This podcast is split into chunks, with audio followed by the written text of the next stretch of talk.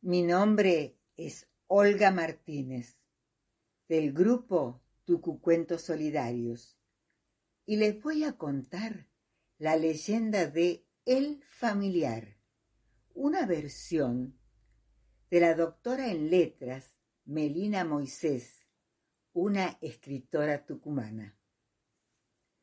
Cuentan que en la proveeduría del ingenio Santa Ana había una anciana, doña Ivón, que entre tantos relatos increíbles solía contar la historia de la bestia de Yebodam. Ella aseguraba que esta historia la habían traído sus ancestros, que vivieron allá lejos, en Francia, por el año 1700. La voz de la anciana retumbaba. Era un monstruo perruno de la dimensión de un caballo, con cabeza de feroz canino y las fauces de cocodrilo o león, que podía decapitar de un bocado a cualquier iluso morador. Cientos, miles de víctimas cayeron entre sus dientes durante años. De pronto, la sirena del ingenio, que indicaba el inicio o el fin de la jornada laboral para unos y el estar ya en casa para otros.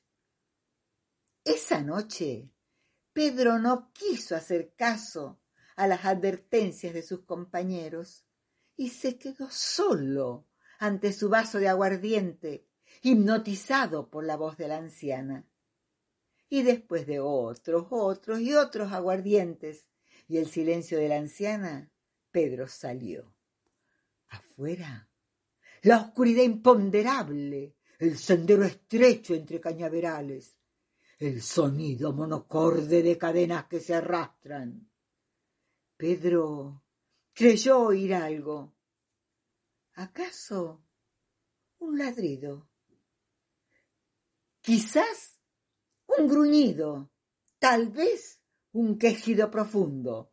¡Wow! La bestia saltó sobre él, arrancó su brazo, devoró sus vísceras, deshizo su cuello.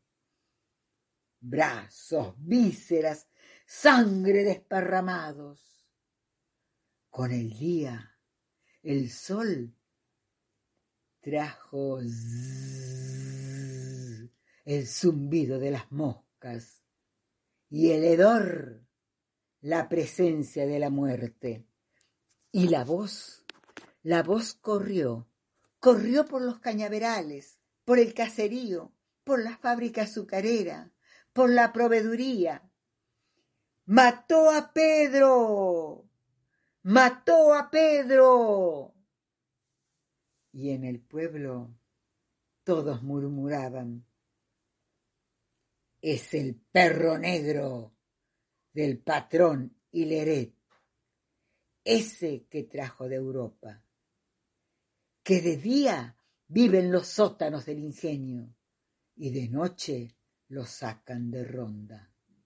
Es el perro familiar.